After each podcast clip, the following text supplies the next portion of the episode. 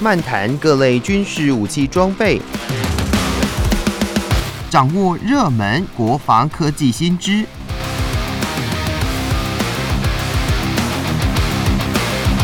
军武说早安，陪您一起领略国防知识力量。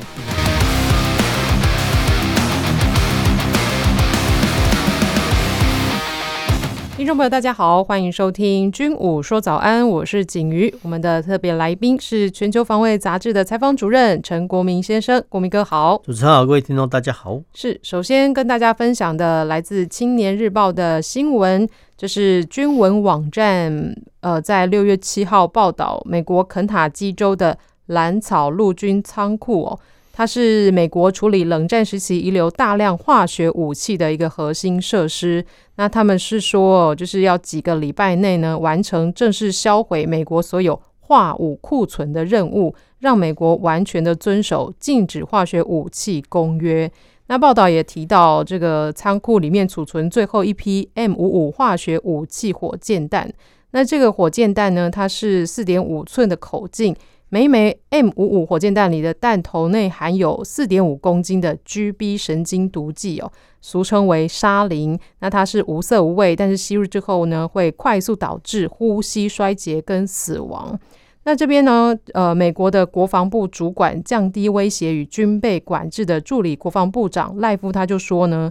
呃，其他加入这个禁止化学武器公约的化学武器销毁工作，美国呢在前几年还因为内部的原因没有办法确认是不是能够完成这个条约的义务。那现在呢能够顺利的完成这项工作，对美国十分的重要哦，因为他也强调禁止化学武器这个重要的工作呢，是因为哦。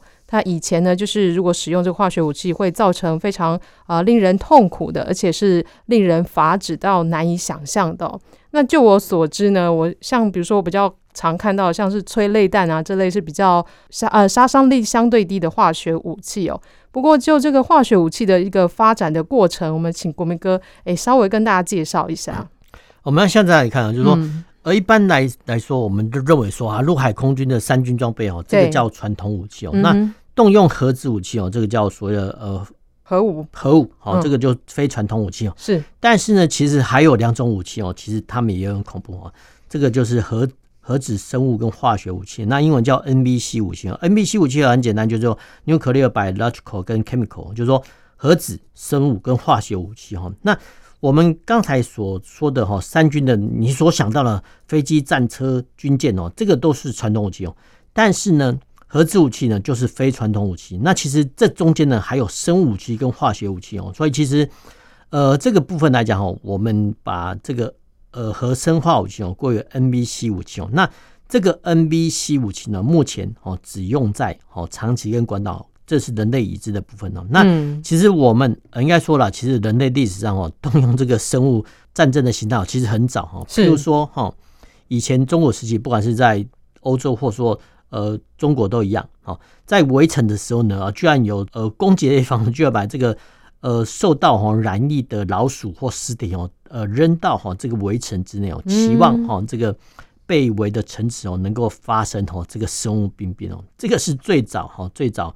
呃，人类算是说有记录以来哈最早的生物战争哦。那这个生物战争的话，其实就透过哈病菌哈，然后来败坏哈守军的一些身体状况，这个是最早的生物战哈。所以其实后面呢，我们也可以看到说哦，原来中世纪的时候，欧洲有叫黑死病哈，所以其实那个是鼠疫的问题哦。所以其实这个是我们人类已知哦比较著名的一些生物战的例子哦。那化学战剂、化学武器呢哦，其实我们也不用想象那么复杂，就是说。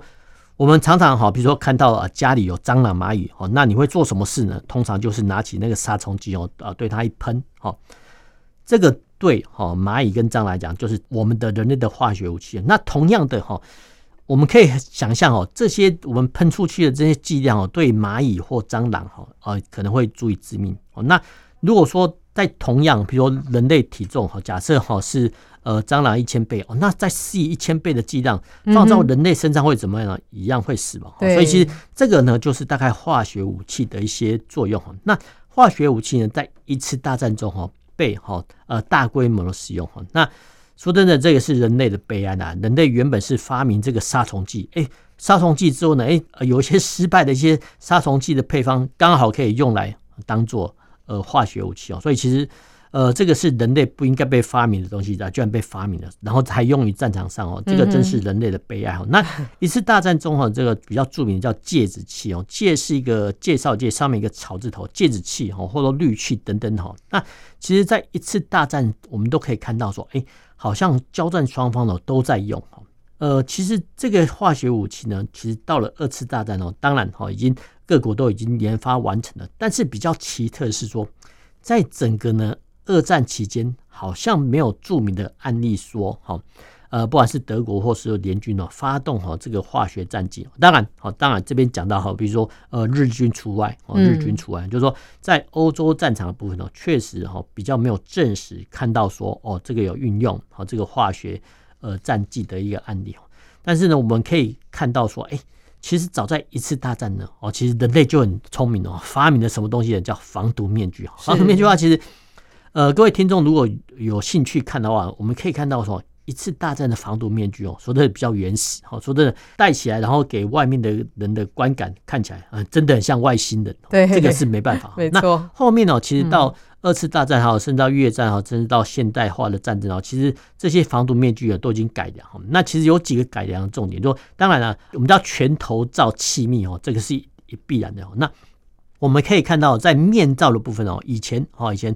防毒面具呢，中间是有一个直梁哦，就是隔开两眼啊。那现在比较呃高阶的防毒面具，就是全面罩，就是说呃中间没有那个直梁哦，就是说呃让士兵戴起来哦，那视野可以比较宽广哦。那第二个就是说呃两边的滤毒罐哦，以前哦以前的防毒面具就是戴上去之后呢，哎其实脸颊的两方呢都有呃两侧的滤毒罐，那后面呢已经进化到说，只要能一侧的滤毒罐就好了哈。那为什么会？这个滤毒罐会偏左侧跟右侧呢？那其实这个还是跟哈单兵的用枪习惯有关系啊，因为有些人是左边的射手啊，那有边是右边射手，所以其实滤气罐哦还可以调整哦。所以其实人类的聪明才智哦已经发明到这种地步，就是说，哎，呃，这些防毒面具呢还可以哈部分的还可以哦有饮水的功能，但是整个想起来还是很奇特啊，就是说你不要用化学武器不就好了吗？那其实不然哦，因为。各国呢都必须预防，万一哦对方用了怎么办呢？那为了保护呃自己的士兵哦，所以其实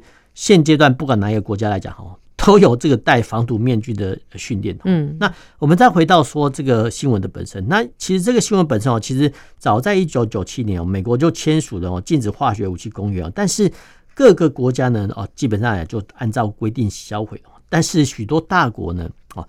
他们呢不愿意如期去销毁，那为什么呢？因为呃这些大国呢还是想保有哈部分的化学武器跟生物武器能量，做什么呢？为了万一啊、呃、真的两国啊、呃、以前啊以前是美苏两国，现在是美俄两国，或呃日后的美中两国发生大战的时候呢，哦这些化学武器跟生物武器还能用得到哦，所以其实我们说真的，我们觉得很好奇啊，不是都已经签约了吗？哈，那第二个。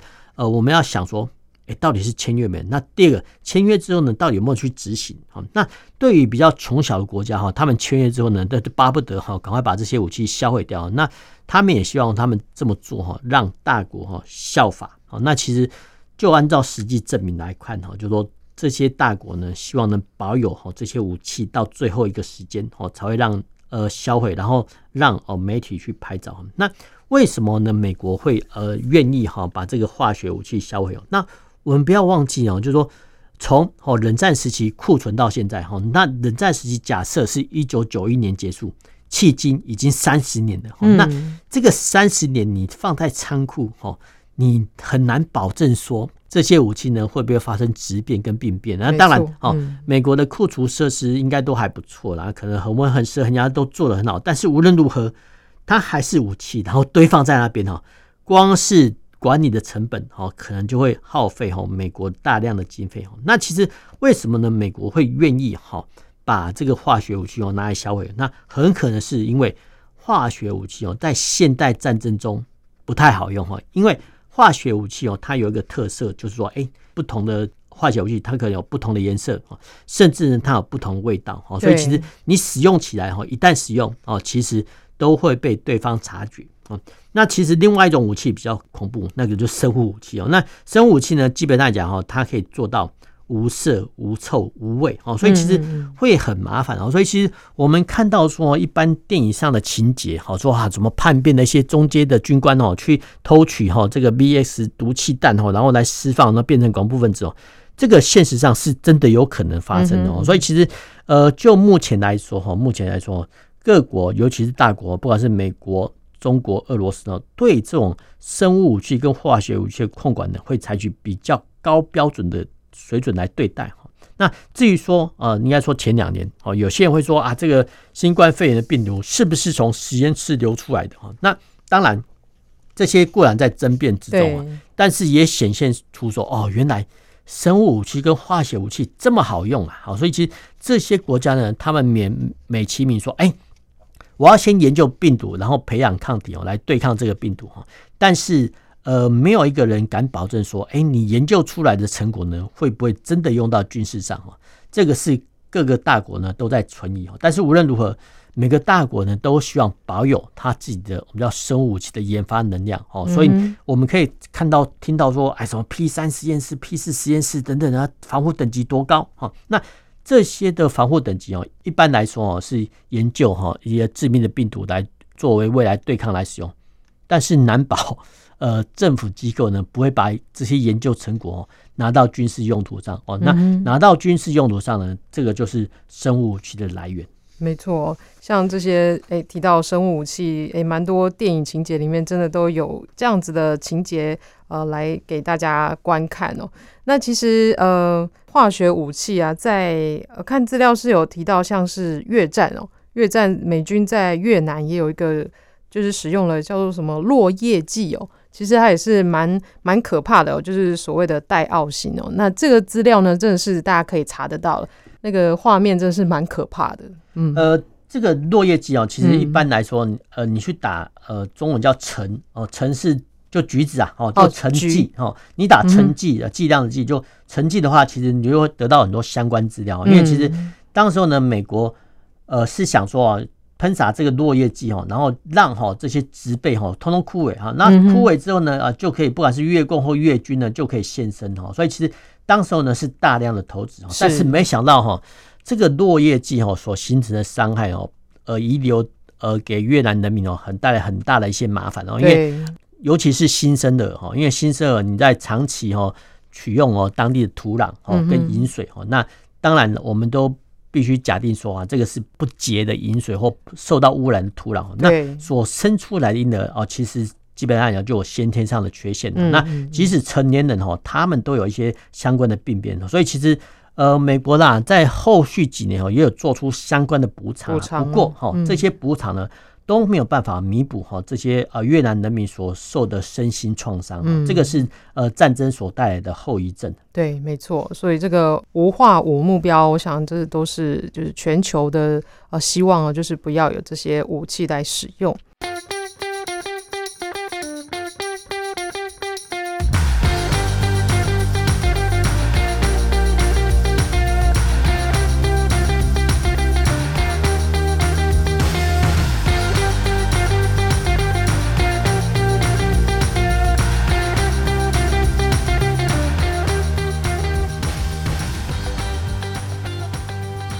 到军武说早安，继续跟大家的分享的也是青年日报的新闻。就是国防新闻在六月八号报道，美国空军在钻研对地支援跟轰炸多年之后呢，决定重新哦要聚焦在空对空的战绩，并且要在今年九月重启著名的威廉泰尔空用武器射击竞赛。那这个呢，威廉泰尔竞赛呢，其实它是在一九五四年开始的。那当时美国空军是为了加强飞官空对空的战绩，所以才举办这样子的一个大赛哦。那这是由美国空军各司令部派代表来参加。但是随着这个空对空武器主力逐渐转为飞弹，那战机呢也日益的复杂跟先进。那这场两年一度的竞赛也增加了飞弹射击武器装挂。战场维修等等的，那在一九七二年哦，就将这个射击冠军呢定名为 Top Gun，那也借此跟一九六九年成立的同样俗称为 Top Gun 的美国海军战机武器学校，那现在的名字呢，叫做海军打击战机战术教学计划，来互别苗头哦。不过呢，就在冷战结束之后哦，美国空军的空战战绩需求是大幅的降低，所以就在一九九六年就停止固定举办威廉泰尔的竞赛，那只在二零零四年进行了一次的纪念比赛。不过，就是因为随着这个呃美军参与中东反恐战争啊、比较少了，那也转投入欧陆跟印太等等的这个未来战区。那也就是美国空军也意识到说，新时代的空对空作战的节奏会更快，而且更加的复杂，所以就决定在今年的九月十一到十五啊来重启这个竞赛。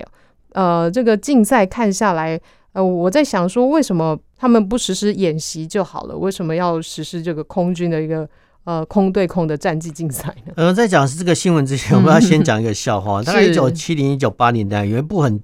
著名的电影好像其实军事迷或大众就叫叫 Top Gun 哈。对。那 Top Gun 那时候其实有一个明星叫汤姆克鲁斯，那汤姆克鲁斯呢最近应该说近年要拍一次所谓 Top Gun 哈。那当时候呢其实是呃汤姆克鲁斯哈帮哈美国海军哈这个战术学校做一个电影哈那。没想到这个电影播出之后呢，不只是美国大卖啊，全世界哦都极为疯狂哦。那大家也认识哈这个 F 四的战机哦，原来是长那样子。那后续呢，其实在美国本土呢兴起很多的一个呃报名从军的热潮啊。不过哈呃让美国空军比较尴尬的是说，哎，其实呃大家都是要来当 Top Gun 是美国海军啊，结果呃空军的报名。呃，率啊，反正是增高的，哦，所以其实美国空军呢要感谢美国海军哦，当时候呢呃赞助或帮忙电影公司拍摄这个 Top Gun 哦，没想到说那几年的招生率有特别好，因为是大家都看到说啊，青年学子就看说哦，空军战机这么强哦，那他们有一个观念说，哎，这个战机应该都是归空军管的嘛，啊，其实没想到说这个原来 Top Gun 是演的是美国海军，但是呢，空军的美国空军因此受惠哦，这个是说真的蛮奇特，但是无论如何有这种事迹哈，所以其实。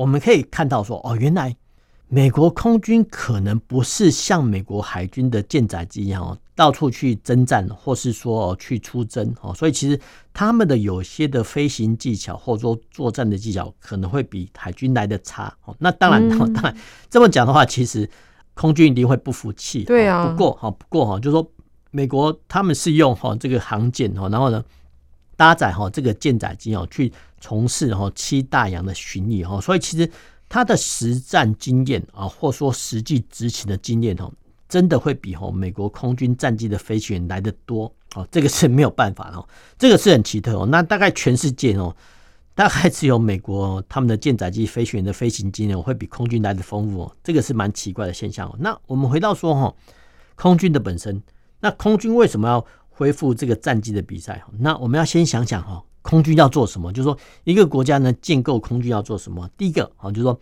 当哈敌对国家有空军的时候呢，哦，我们必须哈那建构一支空军呢，培养我们自己的飞行员，然后培养我们的战斗机飞行员，做什么呢？先维持制空权呢，把哈对方的战机哈给它击落，这个要争夺制空权。哈，那行有余力哈，就是说，整制空权或部分的制空权夺得之后呢，那当地国啊，比如说我们呢，会希望哈这批战机做什么呢？哦，拿来哈用呃对地打击，或者说从事的对船攻击哦，或是从事相关的侦察任务等等等。所以其实空军有一个第一个要务哦，就是呃在空战中获得胜利，夺得制空权。那之后呢，才有心有余力哈去遂行啊对地支援、哦反舰打击、侦察任务等等等哦。那当然哦，当然哦，我们可以从这个新闻复办的新闻来。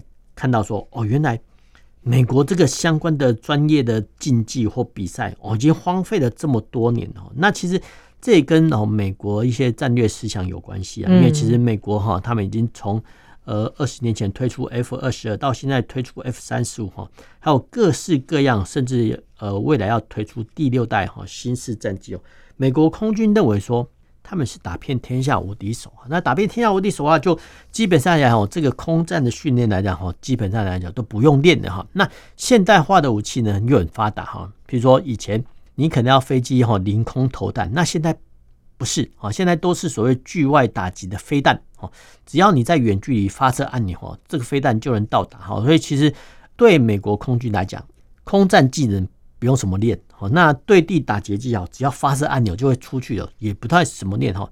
但是没想到呢，哦，其实哦，这个情势呢慢慢在改变，所以慢慢在改变，说，哎，你有逆中战机，哎，其他国家也会跟着做啊。譬如说中国的歼二十，还有俄罗斯的 Su 五十七哦，那这些的逆中战机呃兴起或建造之后呢，哦，其实美国会想到一个案例，就是说万一两方。的电站条件，或说呃作战的环境相等的时候呢，很可能在空中遭遇的哈，又是哈这个逆中战机对抗逆中战机哦。那这个时候呢，可能哈就要呃透过相关的空战技巧哦来克敌制胜。那当然哈，这个空战技巧的获得呢，不是一朝一夕所能够养成的，所以哈必须呃透过哈类似呃美国这种 Top Gun 这种训练学校来训练新一代的飞行员，因为。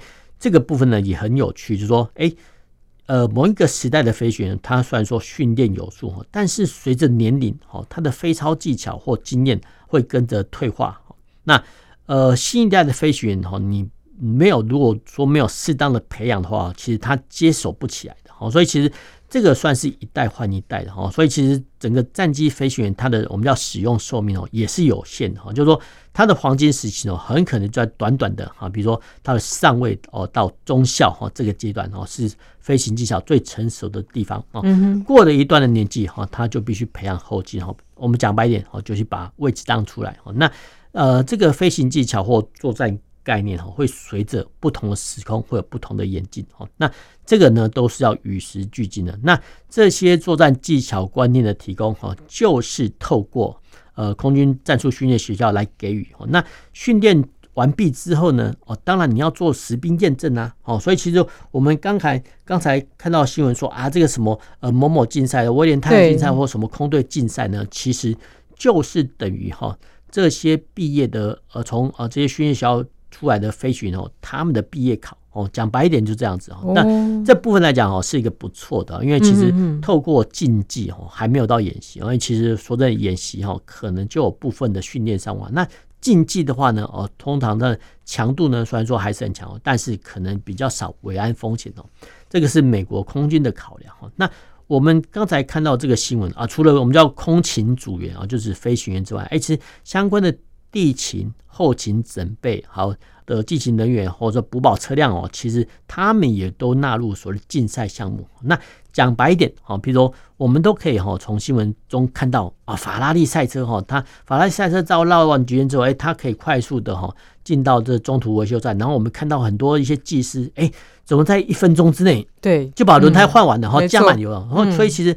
呃，地勤人员或技术勤务人员哦，他们比赛的项目哦，有个很重要的科目哦，就是时间哦，就是说，嗯，你要把好这个整补动作做完全哦，时间会越短越好。所以其实这个概念是一致的。那为什么会这么赶哈？因为就是要让哈这些落地的战机做什么呢？赶快整补加油挂弹之后呢，继续升空去作战哈。所以其实呃，我们可以看到说哈，这个 F1 赛车的补保概念哦，其实也也可以用到。呃，空军或其他的航空器身上，当然哦，这个前提是说，在遂行加油挂弹的时候呢，哦，必须要做到安全动作，否则的话，你再快时间都没有哈。但是无论如何，就是说，美国空军的副办哈，这个威廉泰尔的竞赛哈，除了哦空军组员之外呢，地勤组员、补保人员也都纳入其中。那这个整体的训练出来成果呢，哦，其实有利于哈战机的再运用。好，所以其实这个部分呢，也是一种转变了。那当然哦，当然。